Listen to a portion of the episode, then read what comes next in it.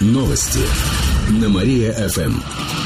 Здравствуйте. В прямом эфире на Мария-ФМ Алина Котрихова. В этом выпуске о событиях из жизни города и области.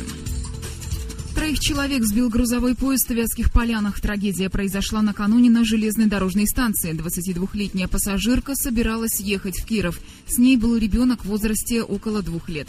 Очевидцы сообщают, что когда мать переходила пути, ее коляска застряла. Пожилой мужчина поспешил к ней на помощь, но поезд был уже близко. Машинист воспользовался экстренным торможением, но ему не удалось избежать столкновения. В Депздраве сообщили, что женщина погибла на месте, а пенсионер скончался в больнице. Ребенок находится в реанимации. Объемы промышленного производства снизились. Накануне Кировстат посчитал индекс промпроизводства региона за прошлый год. Он оказался ниже более чем на 1% в сравнении с 2012 годом. Кировская область занимает десятое место в округе по этому индексу. В прошлом году стали выпускать меньше готовых металлических изделий, а еще электрооборудования и продуктов. Почти на 70% снизился выпуск кабелей, на 40% производства мяса и птицы. Кроме того, уменьшился выпуск водки, сыра и маргарина. Зато стали делать больше кранов, прицепов к грузовикам и спецтехники.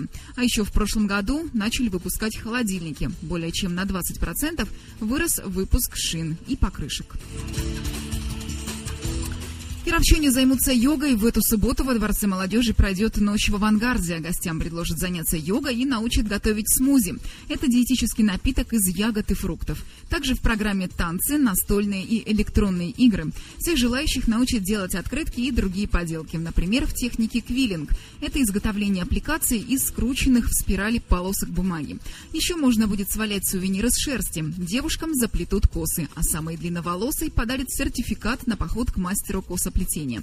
В течение ночи будет работать фотостудия, посетители смогут получить профессиональные снимки. Для этого даже пригласят визажистов.